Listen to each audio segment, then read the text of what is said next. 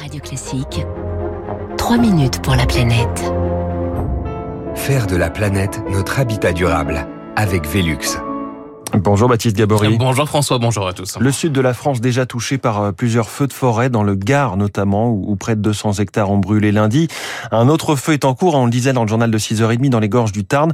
Sécheresse plus vague de chaleur, le risque incendie est au maximum. Et là aussi, Baptiste, euh, les prévisions sont inquiétantes. Ah oui, le sud de la France hein, connaît depuis des jours maintenant des températures supérieures à 30, 35 degrés. La vague de chaleur s'installe et avec elle, des conditions idéales pour les départs de feu. Le commandant Éric Brocardi, porte-parole de la Fédération nationale des sapeurs-pompiers il y a tous les ingrédients nécessaires à cette fameuse règle des 330, hein, donc euh, une humidité dans l'air à faire à 30%, euh, le fait que des températures euh, soient au-delà de 30 degrés, le fait que parfois sur certaines zones on ait un vent qui pousse au-delà des 30 km heure, tous ces ingrédients-là peuvent permettre à un moment donné de favoriser le déclenchement d'un feu de forêt parcourant après des milliers d'hectares.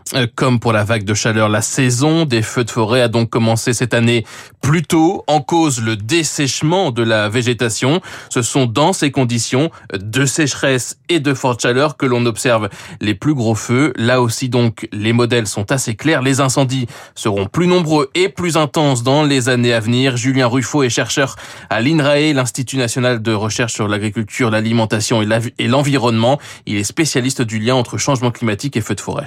Sur la fin du siècle, dans les scénarios un petit peu pessimistes, on aurait un, triplement des surfaces brûlées euh, dans le sud de la France par rapport à ce qu'on observe actuellement. Encore, euh, je dirais que ce sont des chiffres assez conservatifs, puisqu'on a du mal à prédire vraiment les conséquences en termes de feux de forêt, d'événements climatiques mêlant sécheresse et vagues de chaleur, plus intenses que celles qu'on a observées jusqu'à maintenant. Les surfaces à risque incendie, elles, devraient augmenter de 30% en France d'ici 2050, avec donc de nouvelles zones concernées, y compris la Normandie, la Bretagne, la Loire-Atlantique, par exemple, vient d'être placée en vigilance incendie. Il va donc falloir s'adapter, accélérer sur la prévention, les contre-feux, euh, former les pompiers, mais pas sûr que cela soit suffisant selon Julien Ruffo.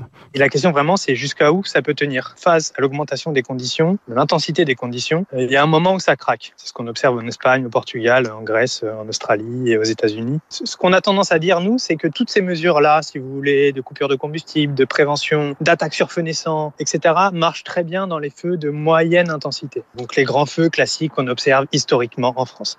Dans les feux et les nouveaux feux extrêmes, ces mesures-là sont potentiellement beaucoup moins efficaces. C'est ça le danger. Avec le changement climatique, tous les experts s'attendent à voir des feux plus nombreux donc, mais aussi plus intenses, ce qu'on appelle les méga-feux euh, difficilement contrôlables. Ils vont arriver en France, selon le député François-Michel Lambert, auteur d'un rapport sur le sujet en début d'année.